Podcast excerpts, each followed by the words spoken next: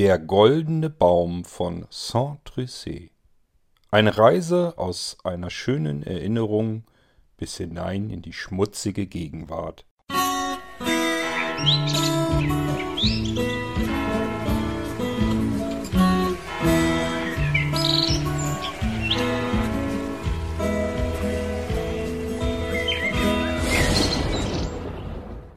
Würde man Ella fragen, was das Schönste war, was sie je in ihrem Leben bisher gesehen hat, würde sie ihm antworten, dass dies der goldene Baum von Saint-Tryssay in Südfrankreich war. Allerdings muss man Ella das gar nicht fragen, denn sie erzählt es auch so jedem, der es hören möchte oder auch vielleicht nicht mehr hören möchte. Sie erzählt es eben einfach, weil es das Schönste war, was sie bisher in ihrem Leben gesehen hat. Südfrankreich. Allein wenn Ella sich daran erinnerte, dann waren es durchweg nur schöne Erinnerungen. Was war das doch für ein riesengroßes Abenteuer in jungen Jahren. Sie war gerade erst achtzehn Jahre alt und mit ihren Freunden unterwegs. Und alle zusammen waren auf Motorrädern unterwegs. Eine richtige kleine Motorradklicke. Sie waren zu sechst drei Frauen und drei Männer, alle ungefähr im selben Alter. Das war wirklich ein Abenteuer.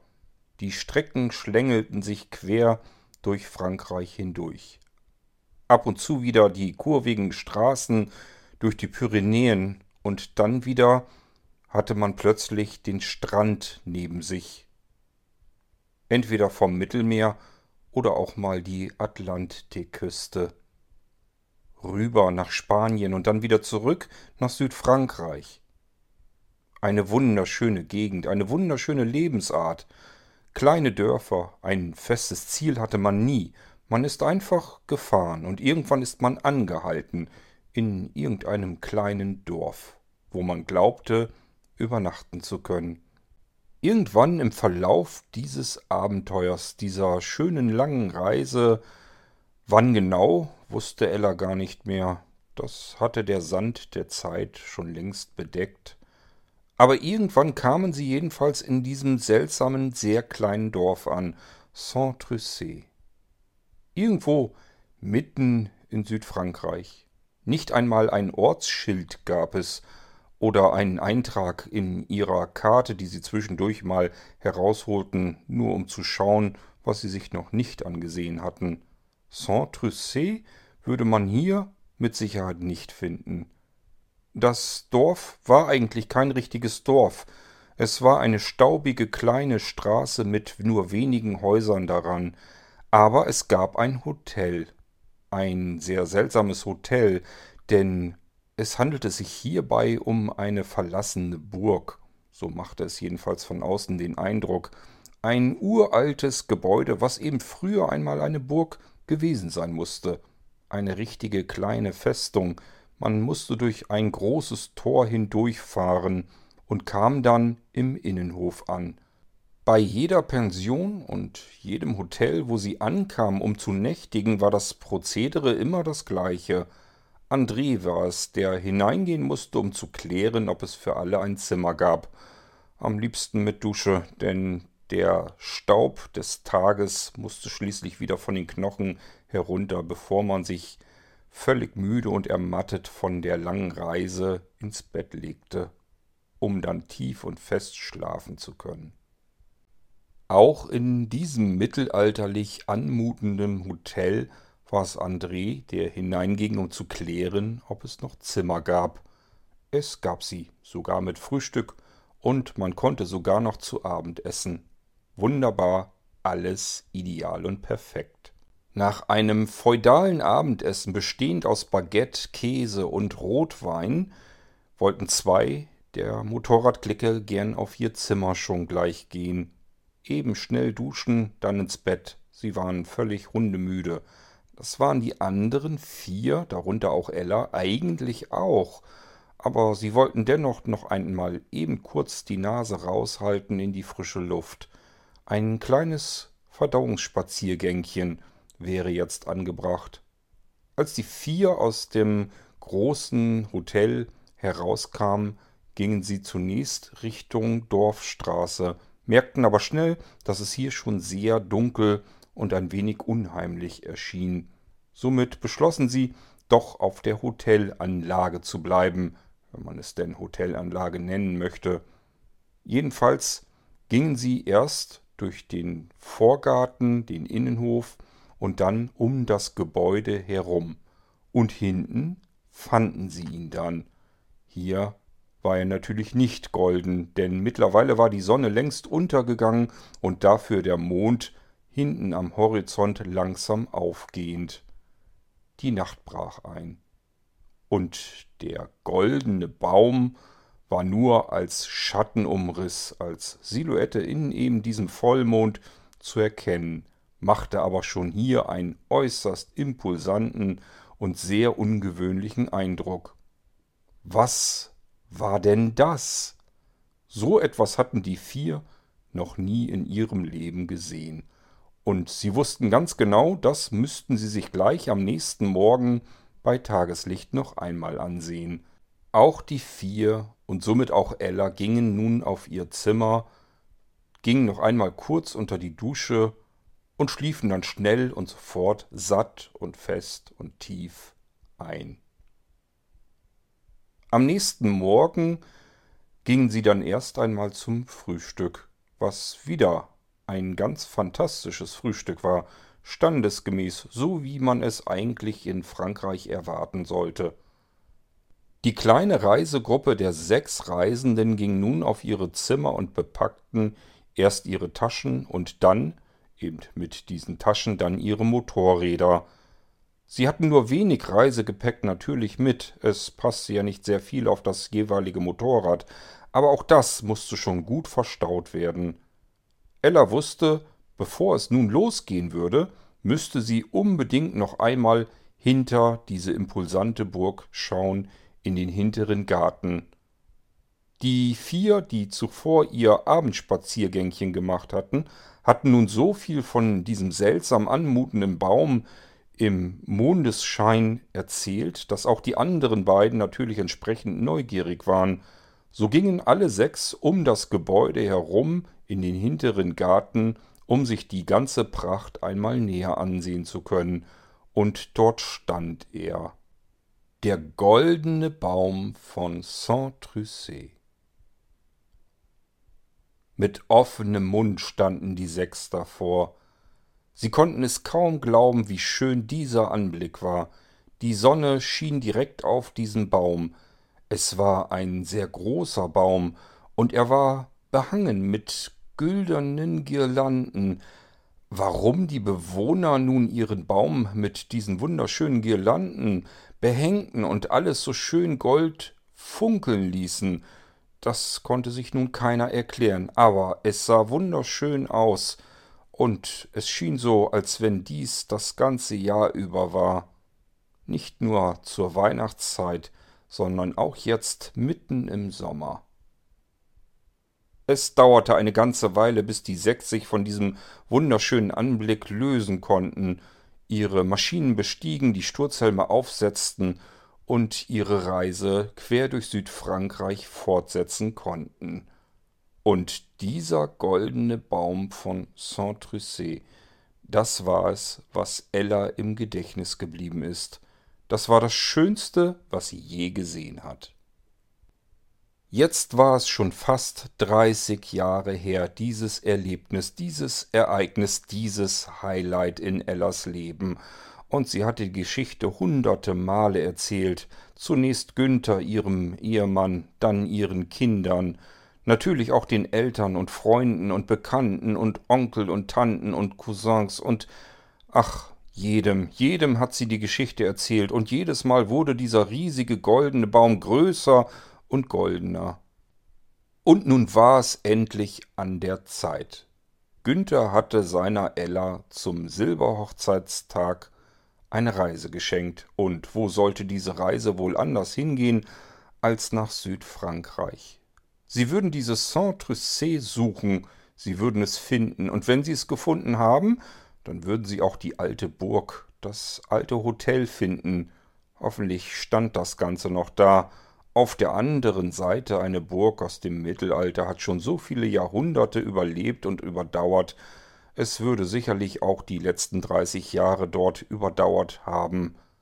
Sie würden sicherlich diese Burg finden und dann auch diesen goldenen Baum im hinteren Garten dieses Gebäudes.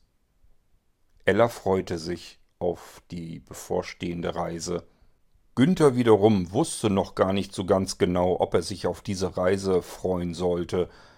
Im Moment freute er sich vielmehr über die neu hinzuerworbene Digitalkamera. Die hatte er extra für diese Reise eingekauft, damit sie damit alles in tausenden Fotos festhalten könnten, den Baum und das erfreute, euphorische, strahlende Gesicht seiner Frau, wenn sie diesen Baum nach fast dreißig Jahren wieder erblicken konnte. Ganz so spontan wie Ella damals war Günther heute allerdings nicht. Er ließ sich von Ella so ungefähr das Gebiet einkreisen, wo dieses seltsame Dorf liegen sollte. Dann suchte er ein Hotel aus und buchte es einfach. Sie fuhren dann, als der Termin herangenaht war, mit dem Auto los. Durch Deutschland, durch Frankreich und kamen dann schließlich auch nach Südfrankreich, bezogen am ersten Tag ihr ganz normales Hotel und würden dann am nächsten Tag dieses Saint-Trussé suchen mit dem großen goldenen Baum. Und so kam es dann auch, dass sie am nächsten Tag mit dem Auto wieder losfuhren. Es dauerte tatsächlich eine ganze Weile, bis sie irgendwann dann doch sich durchgefragt hatten und das Dorf, das kaum jemand kannte, endlich gefunden haben. Und Ella hatte das Gefühl, sie würde eine Zeitreise machen, denn alles sah noch ganz genauso aus, wie sie es in Erinnerung hatte. Nicht einmal die Straße war mittlerweile geteert worden, sie war immer noch genauso staubig, wie sie sie damals in Erinnerung hatte. Vor dem großen Tor der Festung dieser Burg hielt Günther einmal kurz an, nahm die Digitalkamera und schoss und knipste die ersten Fotos. Erst hielt er auf das Tor, dann auf die komplette Burg, dann das Gesicht seiner Frau und wieder die Burg und wieder das Tor und das Auto, wie es vor dem Tor stand. Es dauerte eine Weile und Ella war schon fast ein wenig genervt. Sie wollte viel lieber den goldenen Baum sehen und vor allem ihrem Günther zeigen, dass sie sich den nicht eingebildet hatte, sondern dass es ihn wirklich gab. Hoffentlich gab es ihn überhaupt noch. Sie stiegen wieder ins Auto und Günther fuhr weiter in den Innenhof hinein. Tatsache. Es handelte sich hierbei immer noch nach wie vor um ein Hotel, ganz offensichtlich. Weißt du was, Ella? sagte Günther. Wir werden einfach die heutige Nacht auch hier verbringen, genauso wie du das damals gemacht hast. Wir werden gleich zurückfahren in unser altes Hotel und dort die Zelte abbrechen und uns hier einquartieren. Dann kannst du deinen goldenen Baum direkt auskosten und den kleinen Spaziergang durchs Dorf können wir auch nachholen. Ella fand diese Idee fantastisch. Sie sehnte sich daran, ihre kleine Zeitreise zu komplettieren mit einer Nacht in diesem seltsam anmutenden Hotel. Eine weitere Serie von Fotos entstand.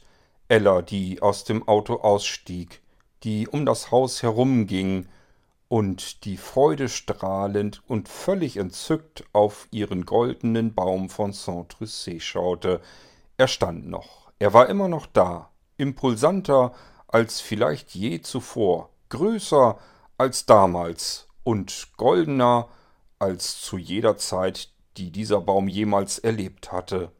So war Ella sich jedenfalls ziemlich sicher, und Günther knipste. Das Gesicht, den Baum, die Girlanden, die herunterhingen. Klick. Ella, wie sie vor dem Baum steht. Klick. Ella, wie sie zurückgeht um das Haus herum. Klick. Ella auf der Treppe. Klick. Ella, wie sie den Eingang zum Hotel öffnet. Klick. Ella, wie sie vor der Rezeption steht, um das Zimmer zu buchen. Klick. Ella, wie sie entnervt in die Kamera schaut, weil Günther schon wieder Klick. Die beiden stiegen ins Auto ein und fuhren nun zurück zu ihrem eigentlichen Domizil, zum gebuchten Hotel. Dort sagten sie, dass sie plötzlich bei Familienangehörigen übernachten sollten und sie deswegen die nächste Nacht, die bereits gebucht war, absagen mussten. Es war zum Glück kein weiteres größeres Problem und der Hotelangestellte war sogar besonders freundlich. Dann packten die beiden ihr Hab und Gut aus dem Hotel wieder zurück ins Auto mit ihren voll bepackten Taschen, dann machten sie sich wieder auf den Weg zurück zu dem anderen Hotel nach Saint-Trussé zum Goldenen Baum. Jetzt dauert es natürlich nicht mehr ganz so lang, den Weg kannten sie mittlerweile. Sie haben sofort das Dorf gefunden, das Hotel gefunden und sich dort einquartiert in ihr schon bereits gebuchtes Zimmer. Ebenfalls wieder mit einem feudalen Abendessen und auch dem Frühstück am nächsten Morgen. Bis zum Abendessen aber war es noch ein wenig Zeit, und Ella wollte sich den goldenen Baum abermals anschauen. Jetzt posierte sie mittlerweile sogar vor dem Baum, während Günther Klick und Klick und Klick machte. Irgendwann war die tolle Fotosession dann endlich vorbei, und die beiden gingen zum Abendessen. Und erneut gab es Baguette, verschiedene Aufstriche und Käse und natürlich auch den Landrotwein, der unbedingt dazugehörte. Auch Günther schmeckte diese Art des Abendessens ganz fantastisch. Die beiden gingen dann schließlich auf ihr Zimmer, um dann so langsam aber sicher in die nächtliche Ruhe wegzudämmern. Ein Fernseher gab es auf dem Zimmer nicht. Hier war es noch äußerst rustikal. Man wohnte standesgemäß in einer Burg, und in einer Burg, da gab es eben kein Fernsehgerät. Und auch die Toilette war nicht auf dem Zimmer. Das hatte man den beiden bereits unten an der Rezeption erklärt. Es gab eine gemeinschaftliche Toilette auf dem Gang. Es wurde nur kurz erklärt, wo sich diese befinden würde, und nun grummelte Günthers Magen nach eben genau dieser Toilette. Oh oh, dachte Günther. Ich glaube, jetzt wird es dann doch Zeit.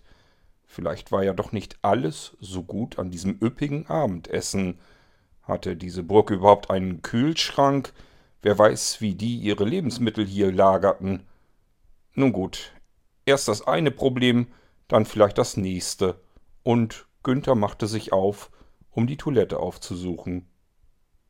Etwa dreißig Meter den Gang entlang, vorbei an anderen Zimmern und eine kleine Treppe hoch, war dann die schwere, große Eichenholztür, die zur Toilette führte.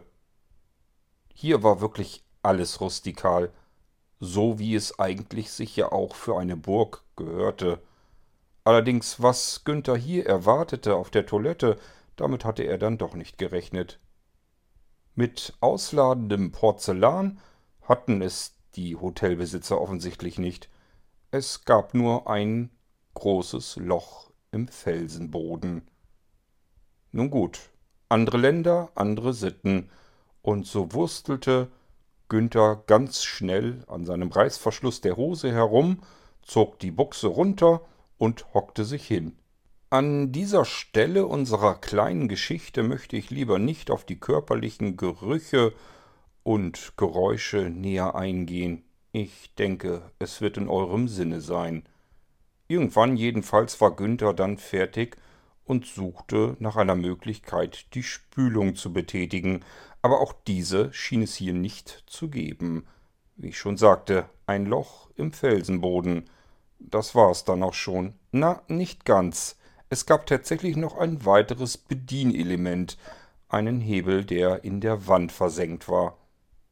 Das war nun wirklich das Einzige, was man hier in diesem Raum betätigen konnte. Mit diesem mächtigen Hebel in der Wand schien Günther also das einzige Bedienelement gefunden zu haben, mit dem er seine peinliche Hinterlassenschaft den gerechten Weg in die Kanalisation zuführen konnte. Er ging zu dem Hebel und drückte ihn hinunter. Oder vielmehr versuchte er es. Das war gar nicht so einfach, Dieser Hebel setzte irgendeine Mechanik in Gang, und dafür brauchte es viel Kraft. Günther stützte sich regelrecht auf diesen Hebel und drückte ihn mit seinem eigenen Körpergewicht mühselig, aber kräftig nach unten, und auf einmal fing es an zu rattern und zu klackern, erst in den Wänden, und dann ging diese Mechanik unterirdisch über im Boden zu diesem Loch hin. Es machte einen lauten Katschump, und das erbärmlich riechende Häufchen aus menschlichen Exkrementen mit viel Papier geschmückt, verschwand nun gänzlich in diesem Loch im Boden. Günther konnte direkt zuhören, wo sich sein Häufchen gerade befand, unten im Boden. Es suchte seinen Weg Richtung Außenwand. In dieser Außenwand gab es ein Fenster. Nein, falsch ausgedrückt. Es hatte nämlich gar kein Glas und es war auch kein richtiges Fenster. Günther steckte den Kopf hindurch, der passte gerade so dadurch. Es handelte sich hierbei um eine alte Schießscharte, wie eine Burg so etwas eben hatte, aber ausgerechnet auf der Toilette? Nun gut, Günther schaute und wartete gespannt, was nun passieren würde, denn sein Häufchen kam nun mittlerweile unten am Boden akustisch gut hörbar bei der Außenwand an. Und auch hier machte es ein weiteres Schump. Welch ein erfreuliches, schnelles Wiedersehen mit etwas, was man für gewöhnlich gar nicht so gern und schon gar nicht so schnell wiedersehen möchte. Günthers unförmiges Häufchen verließ die Außenwand draußen durch ein kleines Loch, schleudernd mehrere Meter weit quer durch die abendliche Luft, um dann klatschend an den Stamm eines Baumes aufzutreffen, das Toilettenpapier wie eine Girlande durch den Abendwind hinter sich herziehend. Dieses Toilettenpapier sank dann seicht hernieder und breitete sich über die Zweige des Baumes frisch aus. Des goldenen Baumes von Saint-Trussé, des eigentlich nicht ganz so goldenen Baumes, es handelte sich in der rotglühenden Abendsonne am Horizont vielmehr um ein Braungold, eigentlich mehr ein Braun. Es handelte sich offensichtlich um den braunen Baum von Saint-Trussé. Nach dem üppigen Frühstück wurden dann die Koffer wieder in das Auto zurückgepackt und die beiden machten sich auf den Heimweg. Auf der Autobahn schaute Günther kurz nach rechts zu seiner Ella rüber. Was machst du denn da? Ella sagte nichts. Sie fuchtelte mit der nagelneuen Digitalkamera herum und zeigte nur das Display in Günthers Richtung. Auf dem Display stand nur ganz kurz SD-Karte wird formatiert. Fertig. Sie fuhren den Heimweg zurück nach Hause in einem Rutsch und verbrachten den kompletten restlichen Urlaub gemütlich in ihrem Garten und waren glücklich und zufrieden. Doch ein Wort wurde nie wieder gesprochen, ein einziges Wort auch nur über den goldenen Baum von Saint-Trussé.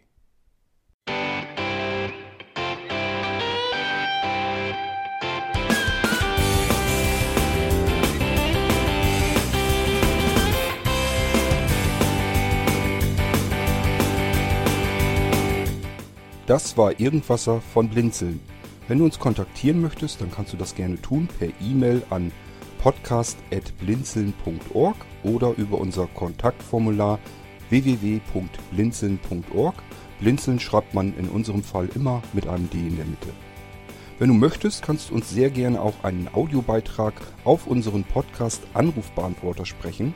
Der hat in Deutschland die Telefonnummer 05165 439 461. Und wenn du uns aus dem Ausland anrufen möchtest, dann ersetze einfach die erste 0 gegen die 0049 für Deutschland.